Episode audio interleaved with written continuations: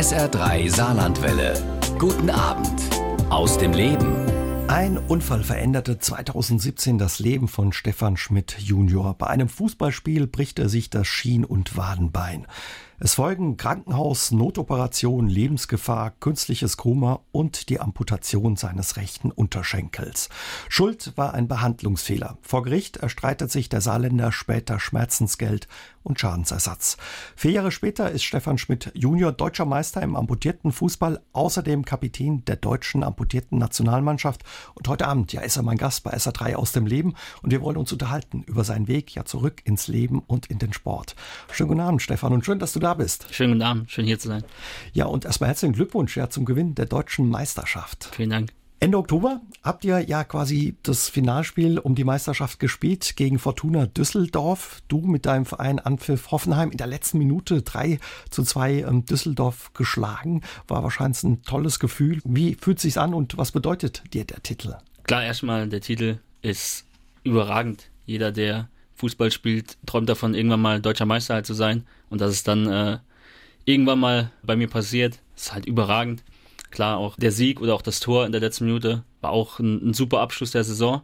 War jetzt rein tabellarisch nicht mehr notwendig, weil wir eigentlich schon rechnerisch Meister waren zu dem Zeitpunkt. Aber das Ganze halt mit dem Sieg halt abzuschließen, mhm. war natürlich dann äh, nochmal die Kirsche auf der Sahne. Die Meisterschaft wurde dieses Jahr zum ersten Mal ausgespielt, auch unterm Dach des DFB.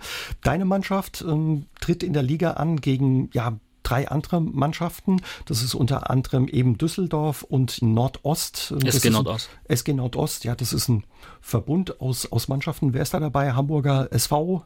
Hamburger SV, äh, Tennis Borussia Berlin und die Sportfreunde aus Braunschweig. Das letzte Spiel wurde in Bonn in der Innenstadt ausgetragen. Da waren auch viele Zuschauer dabei. Wahrscheinlich eine tolle Stimmung auch einfach. Absolut, weil wir ja auch die Lobby der Windenfußballer nutzen durften, die ja auch schon eine große Fangemeinde haben. Ja, gerade bei einem äh, finalen Spieltag von, von denen auch waren da wirklich so viele Leute, ja, ist überragend, dann vor so einer Kulisse auch mhm. äh, dann auch spielen zu dürfen. Für alle, die das nicht kennen, wie ihr eben auch Fußball spielt, wie eure Sportart funktioniert, ihr spielt wie ganz selbstverständlich mit Krücken, lauft, sprintet, springt.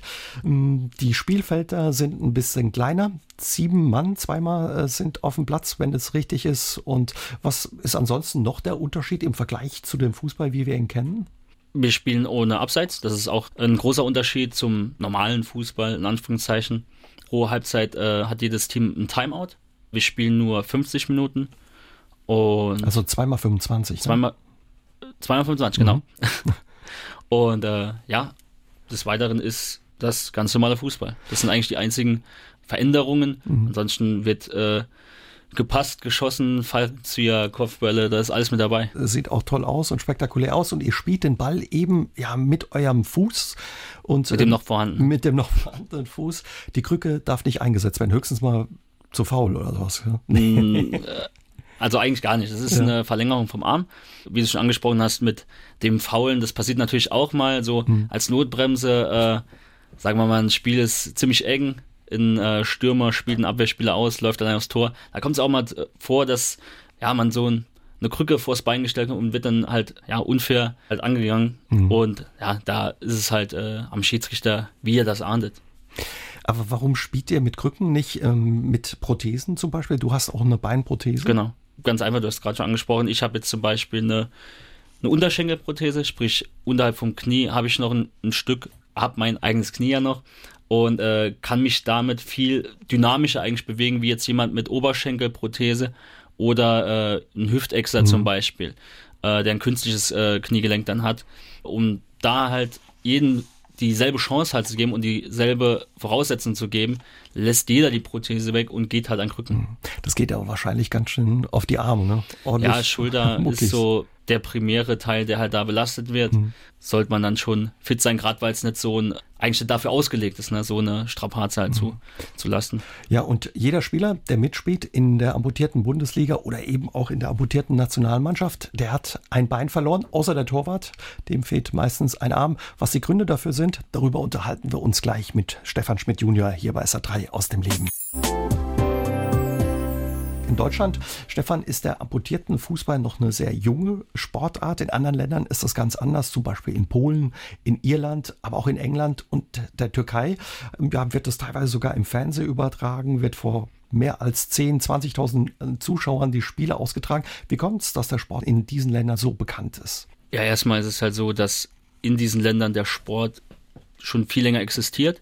Daher auch die, die Masse an, an Amputierten oder generell an Spielern dann auch groß ist, schon länger dafür geworben wird. So kann ich mir das Ganze vorstellen, dass das mhm. deshalb so ist. Besonders populär eben auch in, in der Türkei, ja, wo der Sport dann auch ganze Stadien füllt.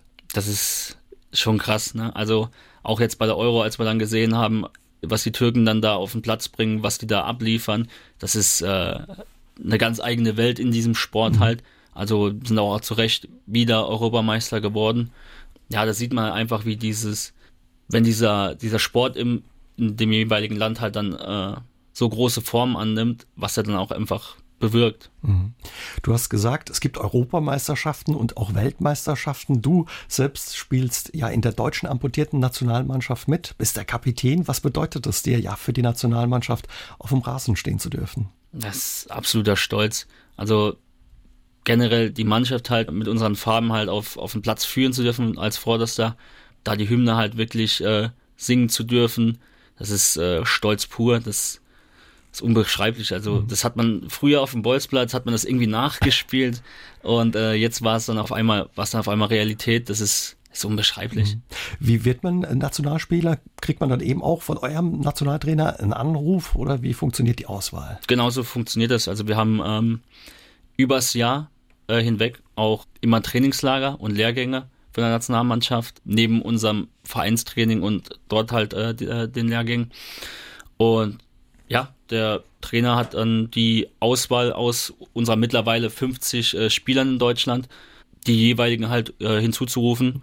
Und ich denke, da freut sich der eine oder andere auf jeden Fall immer wieder auf einen, äh, auf einen Anruf. Wir uns auch dann neue, frische Gesichter zu sehen, auch zu sehen, wenn mal jemand Neues kommt oder wieder nominiert wurde, was hat sich bei dem getan. Und äh, da will man dann am Schluss, wenn es dann auf ein Turnier hinzugeht, äh, einen großen, guten Pool an Spielern halt haben und äh, mit dem man dann erfolgreich so ein Turnier bestreiten kann. Im Herbst habt ihr ja gerade kürzlich die Europameisterschaft in Krakau in Polen gespielt. Ihr seid Neunter geworden von ja 14 Mannschaften. Nächstes Jahr steht, glaube ich, eine Weltmeisterschaft an. Da fiebert ihr schon mit, dass ihr euch da noch qualifiziert.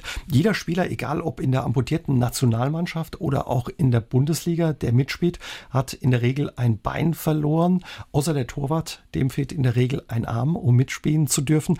Was sind die Geschichten deiner Mitspieler? Was sind die Gründe dafür, dass sie ja ihr Bein oder ihren Arm verloren haben? Haben? Ja, es ist ganz verschieden. Jeder hat sein äh, eigenes Schicksal, seine eigene Geschichte. Der eine möchte mehr drüber reden, der andere weniger. Aber es ist rein, was die Geschichte angeht, nie Thema bei uns in der Mannschaft. Aber klar weiß man sie irgendwo. Mhm. Motorradunfälle haben wir ganz viele. Krebs oder ja, Dysmelie. Also durch Geburt. Genau. man schon quasi ohne Genau, oder auf einer Verkürzung, ist, ja. äh, einen verkürzten Oberschenkel gibt's äh, gibt's auch ganz oft bei uns jetzt nicht. Das habe ich jetzt äh, vermehrt bei der Euro gesehen, bei den bei den äh, Polen, Türken, Georgien hatten auch äh, viele, die das, äh, die das hatten. Also da sieht man erstmal die, diese Bandbreite an, an, äh, an Schicksalen. Der 24. Mai 2017 und ein Fußballspiel haben dein Leben verändert. Es war ja das Spiel um die Meisterschaft von der Kreisliga A. Es ging um den Aufstieg in die Bezirksliga. Das Spiel kann man schon sagen, Stefan, damals war so ein bisschen wie der Höhepunkt der Saison. Das Stadion bei euch war auch voll, über 1000 Leute waren da. Es ging um was. Und ja, in der vierten Spielminute hast du dir ja damals für den FC St. Arnold hast du gespielt, den Ball ein bisschen weiter vorgelegt oder der kam ja von links irgendwie rein und du läufst auf den Torwart zu, gehst aufs Ganze, der Torwart geht aufs Ganze, ihr prallt zusammen und ja, dabei brichst du dir das Schien- und Wadenbein. Hast du damals gleich gewusst, dass was Schlimmes passiert ist? Ja, also habe ich tatsächlich. War halt unmissverständlich, der Torwart kommt raus, trifft mich mit dem Knie am Unterschenkel, an dem ich mich noch abdrücken wollte, weil ich gesehen habe, äh, er ist ganz klar vor mir am Ball, drückt mich halt ab, er rauscht mir halt noch mit dem Knie ins Bein. Was halt sofort bricht, ne? Es hat sich angehört wie ein Baumstamm, also oh gespürt habe ich sofort und auch gehört. Und äh, ja, von draußen war dann auch schnell klar, dass was ist, weil ich halt ein Spieler war, der ja oftmals dann auch schon laut war, aber da wusste halt jeder auch sofort, äh, dass nichts ist. Das war halt der Spruch von meinem Vater, wenn er schreit, ist nichts. Und zu dem Zeitpunkt habe ich halt nicht geschrien. Mhm. Das war dann ganz klar. Du hast es auch mal beschrieben, nach, nach diesem Zusammenstoß und diesem Krachen, wie wenn ein, ein Baumstamm gebrochen wäre, war es still, obwohl das Stadion ja gut gefüllt war dann. Ja, also es war wirklich vom Anfang, als wir wirklich auf dem Platz äh, in Güdingen ankamen, in Raunen, die Leute waren in Fußball- und Feierstimmung, war halt auch ein, der Höhepunkt der Saison. Und an dem Tag war auch sonst nichts im Saarland, fußballmäßig. Von daher, und auch dann wirklich bei Anpfiff, beim Einlaufen, war durchgehend wirklich Stimmung und dann wirklich zu dem Zeitpunkt war Totenstille. Mhm. Du bist dann ja vom Feld getragen worden. Auf der Trage hast deine Mitspieler noch an, ja, gefeuert. Die haben dann auch, äh, ja, alles gegeben, haben gewonnen in der, glaube ich, 118. Ja. Minute. Auch für dich. Hast du noch was mitgekriegt von all dem? Gar nichts. Also ich wurde ja abtransportiert. Dann ging es halt äh, schnell mit Behandlung, also mit postoperativen Maßnahmen. Mhm. Vor und, Ort dann schon. Genau. Mhm. Und ähm, wurde dann auch schnell operiert. Bin dann nachts aufgewacht noch äh, wegen Schmerzen. Hab dann nur eine Stimme gehört, äh, ja, ähm, ich soll mich doch beruhigen, es ist doch alles gut. Und das war dann später irgendwann mein, mein Zimmernachbar, habe ich, dann, ich dann gemerkt. Das erste, was ich dann morgens gefragt habe, den genannten äh, Nachbarn dann, hey, guck mal bitte, ob wir Meister geworden sind. Und dann macht er, ja, hier in der 118. habt ihr noch ein, ein Tor gelandet. Und mhm. dann war für mich erstmal die Welt in Ordnung. Man muss wissen, du bist Fußball verrückt, glaub seit du fünf bist, Absolut, kickst ja. du und Fußball ist wirklich dein Leben bis dahin gewesen und ja heute eben auch noch. Klar, also Fußball hat damals wie auch heute das Leben bestimmt. Rein auch der, der Wochenablauf, was man jetzt auf der Arbeit zum Mittag gegessen hat, weil man ja abends noch Training hatte, dass man jetzt zu schwer ist oder wie man sein Wochenende halt gestaltet hat, weil halt eben sonntags ein Spiel war. Alles dreht sich und hat sich um den Fußball immer gedreht. Sicher, bei einem Fußballspiel das Schien- und Wadenbein zu brechen, das kann passieren. Das ist kein ungewöhnlicher Unfall bei Fußballern. Aber was dir danach passiert ist, das ist schon ungewöhnlich. Du wurdest am selben Abend nach dem Unfall noch operiert, hast einen ziemlich langen Nagel ins Knie bekommen. Was ist danach passiert? Also bei mir wurde äh, zu spät ein Compartment-Syndrom äh, diagnostiziert. Ein Compartment-Syndrom für die, die es nicht wissen, ist halt äh, eine Verletzung ähm, in einem Weichteil im Unterschenkelbereich, das sich dann vollsaugt mit Blut, weil es halt keinen Ausweg hat. Äh, dadurch wird halt der ganze Unterschenkel nach unten kompressiert. Heißt mhm. keine Versorgung mehr in den Fuß. Das Ganze ist sehr üblich für Sportverletzungen oder Unterschenkelfrakturen bei Sportlern. Wurde aber auch auf Klagen hin, auf äh, spezifisches Klagen gar nicht berücksichtigt. Von den Ärzten, von, den, von Ärzten und auch von vom Pflegepersonal damals. Wie müssen wir uns das vorstellen? Dein, dein Fuß oder dein Unterschenkel, der wurde richtig dick, schwer, kalt, ja, hast du mal wie beschrieben? Ein, wie ein Ballon. Also wirklich auch dieses, dieses, dieses taube Gefühl, wie wenn man zum Beispiel äh, ja, Wassereinlagerung im Fuß hat, jetzt zum Beispiel. Und das aber noch extremer. Und auch diesen Druckschmerz wirklich, also dass du denkst, das Bein platzt gleich von innen auf oder implodiert sogar, was halt sehr üblich ist. Das ganze Compartment-Syndrom sollte eigentlich vorher prophylaktisch äh, darauf hingearbeitet werden von einem Arzt, der sich auskennt. Das Ganze hat einen Zeitraum, bis man es halt maximal erkennen muss. Das sind sechs Stunden. Bei mir waren es fast zwei Tage, wo ich halt in diesem Zustand halt war. Dementsprechend war halt lang genug der Fuß unterversorgt und äh, ja, da auch kein äh, Puls mehr, der ständig im Fuß gesucht wurde, wurde auch äh, nicht mehr gefunden. Das war halt auch schon ein Anzeichen, dann war es halt so mit der Verlegung, mit der weiteren OP, die dann endlich eintrat, die am Anfang schon eintreffen hätte müssen, mit dieser Kompartmentspaltung. Das ist eine Spaltung von Knöchel bis Knie hoch auf beiden Seiten, dass halt das Ganze austreten kann und der Druck halt abgelassen wird. Das geschah halt viel zu spät. Mhm. Mit der ja. Verlegung dann ins äh, ein anderes Krankenhaus auf dem Winterberg, die mir dann äh, mit der speziellen äh, Abteilung dann helfen wollten, haben auch gesagt, was, was haben die da gemacht? Irgendwann adäquater wurde mir dann da geholfen. Da wurde dann auch äh, in, ein Stand gelegt ins Knie, weil ich auch eine Verletzung von einer Arterie hatte, worauf immer die, die kam. Die haben wir dann nach langem Hin und Her, nach langem Versuchen, das Bein irgendwo zu retten, waren sie dann aber auch so ehrlich und sagten dann äh, wirklich am Ende von der Woche, es tut uns wirklich leid, wir müssen wir müssen amputieren. Mhm. Weil du hast zwischenzeitlich ja in Lebensgefahr geschwebt, deine Nieren hm, hatten versagt, du wurdest ins genau. künstliche Koma dann eben auch verlegt und ja, um dein Leben zu retten, musste das ähm, Bein, deine Unterschenkel amputiert werden. Ja, wie war deine Reaktion und auch die Reaktion deiner Familie, als klar war, dass der Unterschenkel ab muss? Ich sag mal, für meine Eltern war das viel, viel schwerer als für mich tatsächlich. Für mich war es irgendwo ein klarer Cut von der ganzen Geschichte halt. Es war langes Hin und Her, ob man es jetzt retten kann, ob man es nicht retten kann. Man versucht das noch, man versucht das noch. Klar, sie wollten nur das Beste, dann das Beste war am Schluss dann einfach die Amputation, weil es auch für mich ein klarer Cut mhm. wörtlich war, dass man, äh, dass für mich klar war, okay, jetzt wird es amputiert und dann geht es weiter. Dann das, das konnte ich mitarbeiten. sah auch wirklich schlimm aus. Ne? Du beschreibst es, das war blau, hat schon gerochen. Schwarz, ja, hat gerochen mit Blasenbildung, wie man es eigentlich von der Leiche oder von so kennt schon fast. Zum Geruch war auch so, so ein Thema dann, ja. Da wusste man, das sieht, äh, es sieht gar nicht so gesund aus. Ne? Mhm. Es verrückt, du hattest das, das Pech auch, dass du an dem Tag, als du verunglückt bist, diesen Unfall hattest. Das war ein, ja, ein Feiertag im Saarland. Ja. Äh, offenbar die Krankenhäuser, in die du normal hättest kommen sollen, auch entsprechend belegt. War auch kein, keine glückliche Situation dann offenbar. Ja, also man kennt es ja, Feiertagen jetzt, dass irgendwo dann auch äh, eine Notbesetzung dann am Mann ist, war halt einfach dann eine unglückliche Situation. Was hat es für dich bedeutet, ja, den Unterschenkel verloren zu haben? Wie schwer war es für dich auch ja, dieses Schicksal dann anzunehmen? Ja, schwer war es in erster Linie erstmal so, dass du im Kopf hattest, okay, mit Fußball war es das jetzt auf jeden Fall. Also wie denn mit nur einem Bein? Habe mich dann irgendwo getröstet mit vielleicht einer, einer, Trainerstation oder einer anderen Sportart. Schwer war es eigentlich eher für, für, meine, äh, für meine Eltern, weil ich eigentlich nur das im Kopf hatte, aber mhm. irgendwie werde ich schon damit leben können. Für meine Eltern war es eher nur schwer, die ich dann auch an meinem Krankenbett äh, irgendwo auch trösten muss, äh, musste. Ich meine, es wird wahrscheinlich äh, das Schlimmste sein, wenn halt seinem Kind was zustößt, was man gesund auf die Welt gebracht hat und äh, ab dem Zeitpunkt dann mit sowas halt weiterleben muss.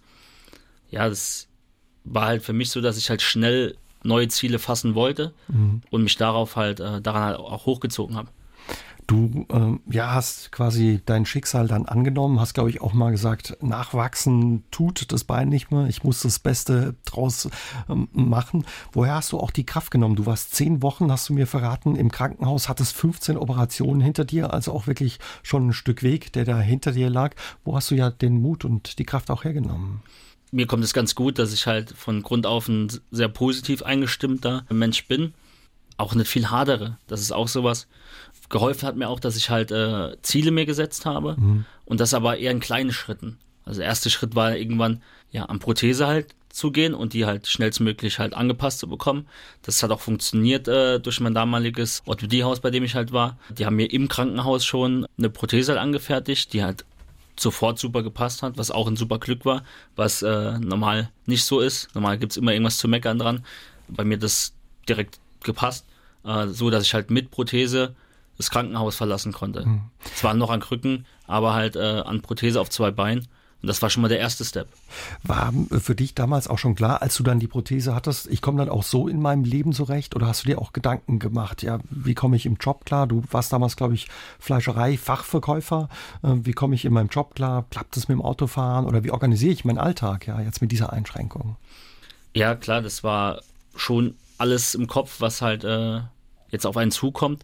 Aber wie gesagt, mit den ganzen kleinen Schritten bin ich ganz gut gefahren. Dass ich halt erstmal mhm. längere Zeit arbeitsunfähig bin, war zu dem Zeitpunkt, glaube ich, jedem klar. Deshalb konnte ich mich halt ganz gut auf meine Genesung und auf meine Fortschritte halt äh, konzentrieren. So stand dann auch irgendwann die Reha an, die mir auch super geholfen hat und nur wegen der bin ich auch heute so, so fit und lauf auch gut an Prothese.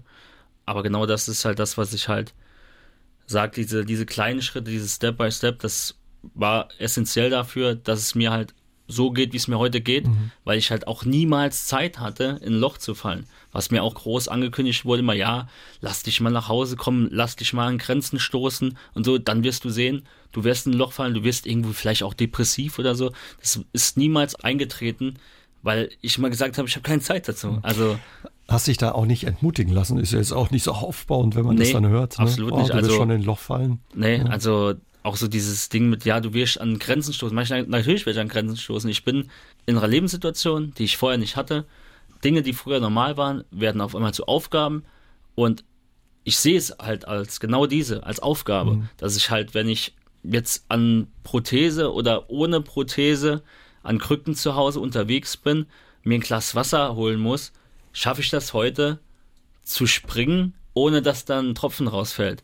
Das war halt früher so ein Ding, dass ich es halt ständig verkleckert habe zum Beispiel. Da hast du es so lange gemacht, bis es halt funktioniert hat. Oder andere Dinge wie jetzt, keine Ahnung, so alltägliche Dinge, die wirklich als Aufgabe auf einmal da waren, die ich einfach bewältigen musste. Mhm. Fährst, genau so. fährst heute auch wieder Auto, bist auch bei uns ja mit der Prothese ja. die Treppe hochgekommen. Als ich gesagt habe, soll man Aufzug nehmen, hast du gesagt, nee, nee, nee kein schon, Problem, ja. passt schon. Du hast damals auch unheimlich viel ja, Solidarität erlebt Absolut, von, von deiner Familie, von Freunden, ehemaligen Mannschaftskollegen, die auch eine Hilfsaktion, darüber hinaus, auch. darüber hinaus, die eine Hilfsaktion ins Leben gerufen haben, Angriff ins Leben. Auch viele ja, Profisportler und Fußballer haben sich bei dir gemeldet, unter anderem Toni Groß hat dir ein Video geschickt. Was hat dir ja diese Solidarität und Anteilnahme bedeutet und was hat das auch mit dir gemacht? Diese Welle an äh, Empathie und Solidarität ist auch irgendwo dem zu schulden, dass wir halt wirklich in unserer Region leben. Im, im Saarland, das halt wirklich so, so klein ist, so kompakt ist.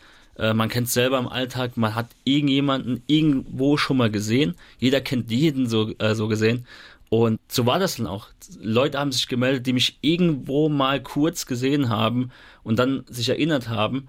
Und das ist halt wirklich nur in so, in so einer kleinen Region wie bei uns halt möglich, nehme ich jetzt mal an. Und bin da auch heute noch dankbar halt mhm. für, für diese Welle an, an Empathie. Mhm. Dann kam es natürlich so, dass irgendjemand eine Aktion dann irgendwo vorbereitet hat, was kann ich für ihn tun? Und das ist auf einmal so, also nach dem, ich glaube, ich habe jetzt zu Hause aus der Krankenhauszeit 35 unterschriebene Trikots vom Profiverein, die ich alle aufgehangen habe, äh, eingerahmt. Ja, dann kamen dann irgendwann die Grußbotschaften von äh, Thomas Helmer, Paulo Sergio und am Schluss halt dann mit äh, Toni Groß. Das war, ich weiß den Moment noch so genau, es war nämlich so, dass auf dem Winterberg brutal schlechtes Netz war. Und ich dann nur gesehen habe, okay, da kommt wieder ein Video an. Es war dann so ganz, äh, ganz milchig und ähm, ich dann dachte, ja, war so grob zu erkennen, ja, das wird wohl irgendwie was sein, so Motivationsrede, also und habe das Handy dann oben gelassen, war dann den Mittag unten im, äh, im Krankenhaus im Café. Als ich dann mit dem Rollstuhl irgendwann hochgefahren bin, hat das Video eigentlich geladen und auf einmal sagt mit dem ersten Satz der Toni Groß mein Name und das war so der erste Moment, wo ich im Krankenhaus geheult habe. Das war so, ey, wie, wie krass, ne, so, so das war ja damals auch zu einem Zeitpunkt der Fußballer in Deutschland, mhm. So das fußballische Vorbild und das war überragend, dass der auf einmal deinen Namen kennt, ne? Und dass der über deine Geschichte redet, ne? Das war schon, schon sehr bewegend, ja. Du hast uns gerade erzählt, Stefan, ja, wie das war, als das Video auf deinem Handy von Toni Groß ankam. Hm, da kam nochmal die Frage auf, ähm, ja, wie hat Toni Groß überhaupt äh, deine Nummer bekommen oder von deiner Geschichte erfahren? Bis heute weiß ich es nicht explizit, wie das halt wirklich von, vonstatten halt ging. Da gibt es viele Versionen. Ich weiß es halt bis heute nicht. Ich habe es von, also geschickt bekommen, habe ich es von der Nummer von meinem damaligen mhm. Zimmernachbar im ersten Krankenhaus. Ich müsste jetzt nochmal genauer recherchieren, wie das halt wirklich genau abgelaufen ist. Aber es zeigt ja, was für Kreise deine Geschichte und dein Schicksal dann eben Absolut, auch gezogen ja. hat. Du durftest dann auch die Nationalmannschaft treffen bei einem Länderspiel hier in Kaiserslautern. Ein besonderer Moment war das damals auch für dich gewesen. Genau, es war Deutschland gegen Aserbaidschan. Da durfte ich dann beim Warmmachen zuschauen und mich auch auf die Auswechselbank da setzen. Dann hieß es dann, dass der Herr äh, Bierhoff dann auch ein paar Sätze mit mir wechseln wollen würde. Und ich dürfte dann eine Begleitperson halt mitnehmen. Da mein Vater halt äh, ein absoluter Bierhoff-Fan schon immer war, war es für mich halt klar, dass ich halt ihn mitholen mhm. tue, um ihm halt irgendwo so, so einen kleinen Moment halt zu beschaffen. Ja, das habe ich dann geschafft, als der Olli Bierhoff dann aus, dem, aus den Katakomben kam. Für mich war es dann auch ein sehr bewegender Moment, als der Miro Klose dann hinter ihm auftauchte und äh, mich dann ansteuerte, mir die Hand schüttelte und sagte, Stefan, richtig, von dir habe ich schon gehört. Das war überragend. Also ich, ich habe nichts mehr rausbekommen. Es war dieser allererste Fanboy-Moment in meinem Leben. Es war schon, ja, also das erste Mal, wo ich wirklich äh, ja, sehr wortkarg war. ja, und eine Begegnung, die dein Leben auch nachhaltig verändert hat, war im Krankenhaus, als du im Krankenhaus lagst und Christian Heinz dich besucht hat. Er ist ja der Mann im amputierten Fußball und du warst damals ja gerade relativ frisch operiert, hattest deinen Unterschenkel verloren und er kam ins Krankenhaus an dein Krankenbett und sagte, Mensch Stefan, Hast du schon mal was vom amputierten Fußball gehört? Ich würde gerne mit dir Fußball spielen in Zukunft. Was hast du damals gedacht, als er an deinem Bett saß und dir das gesagt hat? Er hat mir dieses Modell des Fußballs sehr deutlich halt erklärt. Es war für mich halt auch neu. Ich wusste von dieser Sportart nichts, wie viele wahrscheinlich in Deutschland, auch heute noch leider. Aber da sind wir ja dran, das zu ändern. Es war einfach der Moment, der alles veränderte. Mhm. Also, dass ich heute da stehe, wo ich, wo ich stehe, dass ich äh, in der Nationalmannschaft äh, die Binde tragen darf und auch äh, jetzt vor kurzem die Meisterschale in den Himmel ragen durfte, ist auch äh, ihm verschuldet. Aber konntest du dir das vorstellen, ja, nur mit einem Bein und Krücken Fußball Absolut zu spielen? Nicht. Also das war erstmal sehr surreal. Ja, am Anfang war es ja so, als es hieß, dein Bein kommt ab, dann war ja Fußball passé. Mhm. Also ich wusste, okay, Fußball ist jetzt vorbei. Ich muss irgendwas anderes machen. Und äh, der Christian hat mir dann gezeigt, dass es halt geht. Es war halt, bis ich halt das erste Mal in Hoffenheim am 6. Dezember 2017 war, immer noch sehr, sehr fremd. Bis ich dann gesehen habe, dass halt die Jungs ganz normal Fußball spielen, auch zwei Tore auf dem, auf dem Fußballfeld gemeinsam kicken. Das war dann dieser Moment, wo ich dann wusste, das ist das, was ich machen will. Hm. Das ist immer noch Fußball. Jeder hat dieselben Voraussetzungen und es liegt an dir, wie gut du daran, darin halt wirst. Ja, du hast vorhin so beiläufig gesagt, ich habe mein gutes Bein, meinen guten Fuß, ja, den rechten verloren. Du warst rechte Füßler. Heute werden die Tore mit dem linken Fuß genau. von dir geschossen. Ne? Also sieht man, was auch möglich ist. Ne? Absolut. Ich sage ja immer, das habe es auch jetzt äh, gestern haben der Christian und ich halt äh, auch einen jungen Mann äh, besucht im, im, Krankenhaus, der äh, auch seinen guten Linken verloren hat. Er hat mich dann direkt angesprochen, hat gesagt, ja, von dir habe ich schon äh, gehört, du hast auch deinen starken verloren. Wie funktioniert das? Ich sage, ganz normal, du hast keine andere Möglichkeit mehr. Dir fehlt jetzt der rechte, äh, der linke in seinem Fall und du hast keine andere Möglichkeit. Du hast nur noch diesen einen Fuß, ist halt leider dann schwacher. Dann mach ich, machst du ihn jetzt zu deinem starken, ganz mhm. einfach. Also heute bist du eben ja mit Christian Heinz unterwegs und besuchst auch junge Menschen, die ihr Bein oder ihren Fuß verloren haben und der versucht sie zu gewinnen, ja, für eure Sportart. Was würdest du sagen? Wie hat dir das auch geholfen, dass da jemand damals kam und dir einen Weg aufgezeigt hat? Es war halt wirklich dieser Türöffner. Weil ich wäre sonst niemals auf diesen Sport gekommen. Mhm zum Glück gibt es halt, äh, oder gab es damals auch schon den Christian, der halt damals ehrenamtlich, heute hauptberuflich durch Deutschland halt reist und ähm, ja, Leute versucht, für diesen Sport zu begeistern. Und ohne ihn wäre es halt, wie gesagt, nicht mhm. dazu gekommen, dass ich halt jemals zu diesem Sport gekommen wäre, wo ich halt ihm bis heute halt immer noch zutiefst dankbar bin. Wie häufig passiert sowas, dass ja Menschen durch einen Unfall oder durch eine Erkrankung in Deutschland ihr Bein verlieren?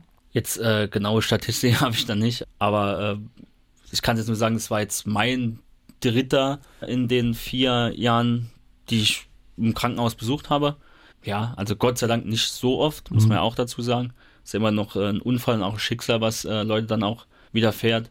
Oder unsere Aufgabe ist es dann irgendwo, die Leute zurück in den Sport halt zu führen oder ihnen mindestens mal einen, einen Weg halt aufzuzeigen. Mhm. Den Jungen, den ihr besucht habt in Mainz dieser Tage, ist eben auch Fußballer. Was bedeutet es dir ja heute auch eben anderen zu helfen, wie dir damals geholfen wurde? Das ist für mich ein Privileg, dass ich das halt machen darf. Weiß selber, wie es in der Situation halt ähm, ist, weil viele wollen immer dir helfen oder sagen dir, ja, das wird schon, wir schaffen das schon. Und wenn du aber dann fragst, ja, wie denn? Wie geht's denn weiter? Was ist der Weg? Dann ist meistens äh, Schluss da. Und äh, wenn jemand dem selben widerfahren ist, dann ins Krankenhaus kommt und dir das genau erklärt, ist es halt auch irgendwo sehr, sehr beruhigend für denjenigen, sodass er sich ähm, auch schneller seine Ziele selber fassen kann. Stefan, du hast später ja einigen Ärzten des Krankenhauses, in dem du behandelt wurdest, grobe Behandlungsfehler vorgeworfen und bist auch vor Gericht gezogen. Deine Klage fand äh, vor Gericht auch zu 100 Prozent Anerkennung. Das Gericht sah einen groben Behandlungsfehler bei den Ärzten. Also kann man sagen, die Amputation wäre verhinderbar gewesen? Absolut. Mit dem heute schon angesprochenen ähm, Compartment-Syndrom, was einfach prophylaktisch behandelt werden hätte müssen, hätte man halt die Amputation definitiv verhindern können. Mhm. Spürst du ja Wut oder auch ja Groll gegenüber den Ärzten, die das damals ja diesen Fehler gemacht haben? Das ist eine sehr schwierige Frage, weil ich das nicht einschätzen kann. Also es war auch noch nie ein genaues Gefühl wie jetzt Wut, Hass, mhm. Trauer oder sonst was. Ich sage, das könnte vielleicht passieren, wenn ich einem der Ärzte vielleicht persönlich begegnen würde. Vielleicht würde da sich dann irgendwie was, äh, was zeigen. Aber äh, ich hatte halt, wie gesagt, keine Zeit dazu, äh, jetzt mir groß darüber Gedanken zu machen. Mir war halt immer der, der Weg äh, meiner Genesung und meinen Fortschritten halt immer wichtiger.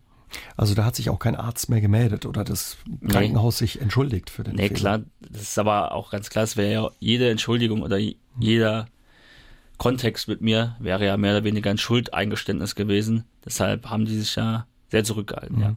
Was hat dich dann bewogen zu sagen, ich ziehe vor Gericht und klage? Mir war es halt von Anfang an klar, dass es nicht so gelaufen ist, wie es mhm. gelaufen hätte sollen. Dann hatte ich ja wirklich mit der Initiative Angriff ins Leben mit äh, meinen Unterstützern, die ja immer um mich rum waren, ein Team, die dann auch gesagt haben, hör zu, das ist nicht so, wie das laufen hätte müssen mhm. und äh, haben da auch viel geprüft, gemacht und getan, speziell Leute hinzugezogen, die davon Ahnung haben äh, und die haben das Ganze dann bestärkt und gesagt, hör zu, das war einfach falsch, was da gelaufen ist und wir werden dagegen vorgehen. Und das Ganze hat sich halt ja auch äh, berichtigt. Mhm. Drei Jahre dauerte der Prozess, viele Gutachten, du hast sie angesprochen. Wie sehr hat dich das auch belastet, ja, damals in deinem Alltag und deinem Leben?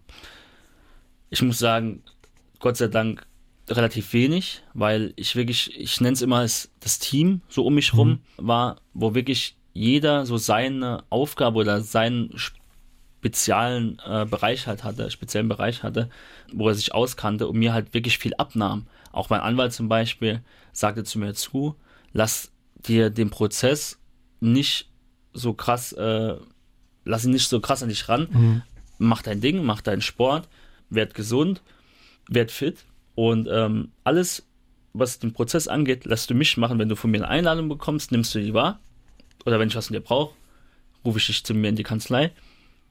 Und alles andere mache ich. Also mir wurde da doch schon sehr viel äh, Druck halt abgenommen, sodass ich mich wirklich aufs Wesentliche konzentrieren konnte. Du hattest wahrscheinlich einfach auch genug zu tun, ja, dein, dein Alltag und dein Leben zu organisieren und dich da eben auch wieder zurechtzufinden.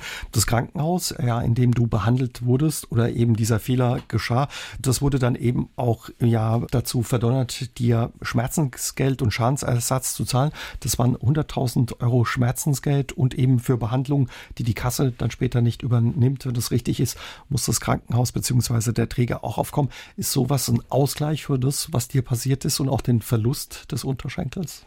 Ja, ein Ausgleich zu einem Unterschenkel ist es jetzt nicht. Ich glaube, das ist mit keinem Geld irgendwie zu, äh, zu ersetzen.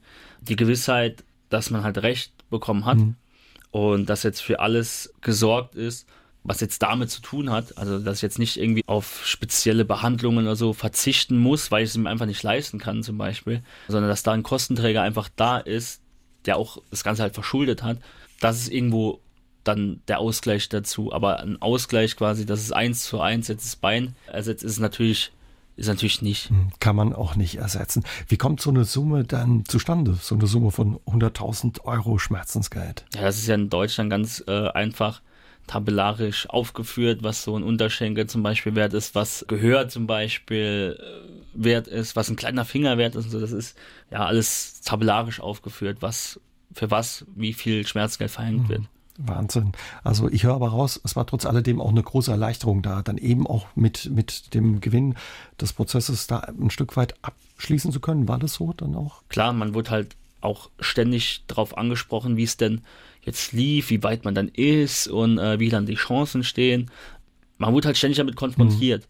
Und man selbst, weil man ja auch kein Fachmann ist und mein Anwalt mir alles wirklich abgenommen hat, was äh, das betrifft, konnte man da auch wenig immer zu sagen. Und es war ja auch mein, mein Wille irgendwo, dass ich halt wenig damit befasst bin und äh, eher mein, mein Sport halt durchziehen kann. Mhm. Und ähm, als es dann vorbei war, war es dann so, dass diese Last dann weg war. Ich konnte sagen, okay, der Prozess ist gewonnen, so und so sieht's aus, Punkt.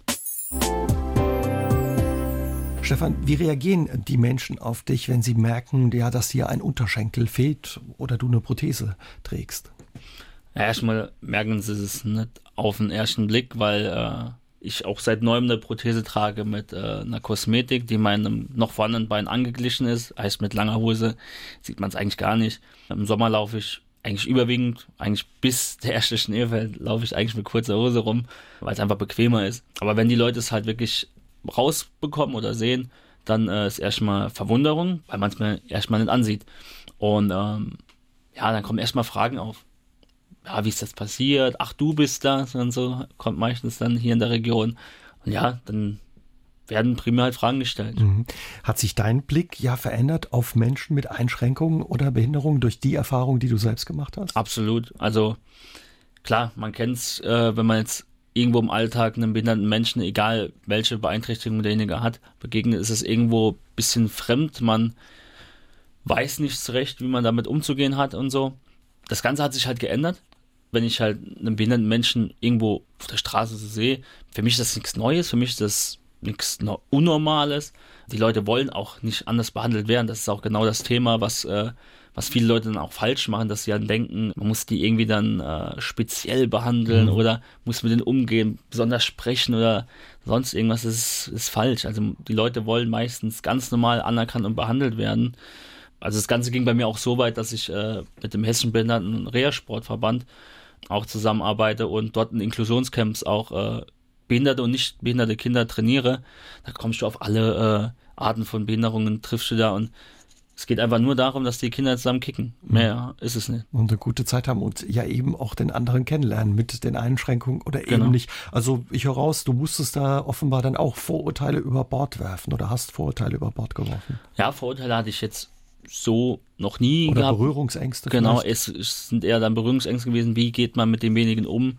Und äh, ja, die hat man alle so wirklich über Bord geworfen, weil man jetzt merkt mit einer Unterschenkelamputation, dass die Leute dann auch vielleicht, ja, die mal eine Tür aufhalten oder dann die den Fahrstuhl aufhalten und ich dann auch sage ich, nee, ich nehme die Treppe, alles gut. Mhm. Und äh, das äh, ist dann für Leute dann auch irgendwo ein bisschen irritierend, aber vielleicht auch dann demjenigen, den ich, den ich das, dem ich das Beispiel dann gegeben habe mit der Treppe dann für den nächsten Behinderten, den er dann trifft, wird er dann äh, irgendwo anders behandeln. Ist das auch ja mit so, was sich antreibt? Klar, den Sport machst du, um fit zu bleiben, aber auch um ja den Blick auf Menschen mit Behinderung ein bisschen zu verändern, was möglich ist und was man noch leisten kann, auch mit einer Einschränkung? Ja, das Augenmerk ist jetzt weniger darauf, so auf den Alltag jetzt, ist rein jetzt vom Sport ist es halt äh, das Thema Inklusion, dass man äh, gerade auch im Sport viele Vorurteile als sieht, sei es jetzt irgendwo der Sportlehrer, der einen behinderten Mitschüler am Sportunterricht einfach nicht teilhaben lässt, weil er denkt, er muss ja jetzt groß spezielle Anforderungen erfüllen oder so oder geschult sein. Äh, oder jetzt im, im Jugendverein bekommt man ja auch damit, dass zum Beispiel ein Kind irgendwo äh, ja abgelehnt wird, weil es halt einfach äh, ja dann nicht in deren Augen normal ist und es ist oftmals dann die Angst. Das Kind muss sich anders behandeln oder was muss ich genau beachten so und die Antwort ist einfach, nein, man muss die Kinder oder die Person nicht anders behandeln. Man soll sie einfach dann nur teilhaben lassen. Und dieses Thema Inklusion hat mich halt so begeistert, dieses äh, Miteinander halt, dass man wirklich Kinder, Erwachsene, Jugendliche wirklich zusammen in den Topf schmeißen kann und die auch miteinander sind und auch voneinander irgendwo auch lernen. Mhm. Was würdest du sagen? Ja, wie hat, wie hat dieser Unfall und auch der Verlust ähm, deines Unterschenkels dein Leben verändert und wie würde dein Leben vielleicht heute auch aussehen, wenn dir das nicht passiert wäre? Ja, es hat mich halt so weit verändert, dass es jetzt rein vom, vom Sportlichen, ganz klar, auch vom, vom Menschlichen, ich denke, ich bin an der Sache auch sehr gewachsen, auf Blick halt auf, auf die Menschen generell. Das ist eine schwierige Frage, was, was gewesen wäre, wenn wenn es mir nicht passiert wäre, ich habe zu dem Zeitpunkt acht Jahre lang schon mit Ausbildung in dem einen selben Betrieb halt gearbeitet. Wahrscheinlich wäre ich immer noch da, wird mich über das mickrige Gehalt äh, beschweren, aber immer noch da sein. Mhm. ja, wird jetzt mit äh, St. Anuel in der Landesliga halt spielen, wo sie jetzt halt auch äh, zurecht aufgestiegen sind. Und jetzt mit äh, fast 30, ne, darf man jetzt sagen, mit fast 28, darf man sagen, ne? Ja, so ein bisschen ins Karriereende schon, schon mhm. an in, äh, in Anbetracht ziehen. Aber halt auch jetzt im amputierten Fußball ist so, dann haben wir auch den einen oder anderen äh, EM-Teilnehmer, der ist schon 47, ne? Also da kann man auch ein bisschen, bisschen länger schon machen und das ist auch was, was mich sehr, sehr freut, dass ich da langen Spaß habe an dem Sport. Was sind so deine Pläne und Wünsche ja für die Zukunft, sportlich, aber auch sonst im Leben? Was, was nimmst du dir vor? Was hast du noch vor? Jetzt rein sportlicher Natur ist es halt so, dass ich, als erster Linie steht halt, dass ich halt so den Sport an sich so weit bringe, wie es in meiner Kraft halt steht. Mhm in meiner Macht halt steht, dass ich halt äh, viele Leute dafür begeistere, dass der, dass ich Teil bin von der Zeit, die, dass der Sport halt vorankommt, dass ich halt sehe und wie der, wie der Sport halt wächst und dass ich halt Teil davon bin.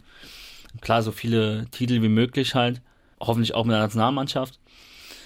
Und äh, ja, persönlich sehe ich ja, also ich habe Probleme immer mit diesem persönlichen Ziel, weil ich das immer so gern auf das Sportliche halt, mhm. halt rücke. Und da hast du ja auch noch einiges vor, eben dann sportlich, was da auch ähm, ja, vor dir liegt. Die EM 2024 soll eventuell in Deutschland stattfinden.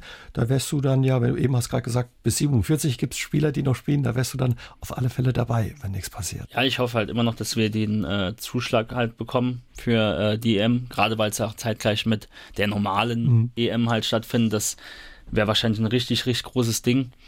Und wir wissen es selber, ein großes Fußballturnier im eigenen Land, das ist, äh, ja, was das für eine Euphorie halt äh, ausstrahlen kann, wissen wir gut genug und das wäre natürlich das Nonplusultra. Da drücken wir euch die Daumen. Gibt es auch Überlegungen, zum Beispiel einen Verein der Amputierten in, ja, im Saarland mal zu gründen? Das war eigentlich noch nie Thema, weil wir im Südwesten halt mit Hoffenheim gut vertreten sind, haben da gute Anlaufpunkte sehr, sehr gute Unterstützung. Und ich habe jetzt auch, aus Saarbrücken habe ich 160 Kilometer, die fahre ich gern. Der nächste Anhaltspunkt wäre zum Beispiel Düsseldorf, das ist wieder aus Saarbrücken 330 Kilometer. Also im Südwesten sind wir eigentlich bedient mit einem, mit Standpunkt. Klar, man nimmt alles wahr, was irgendwo kommt, aber im Südwesten sind wir erstmal mit Hoffenheim gut äh, ausgestattet. Dann wünschen wir dir ja persönlich, aber auch für deinen Verein und ja für dein Leben alles Gute und viel Erfolg und für heute danke für deinen Besuch. Ich habe zu danken. Aus dem Leben. Der SR3 Talk am Dienstagabend ab 20.04 Uhr gibt's auch zum Nachhören auf sr3.de, auf YouTube und in der ARD Audiothek.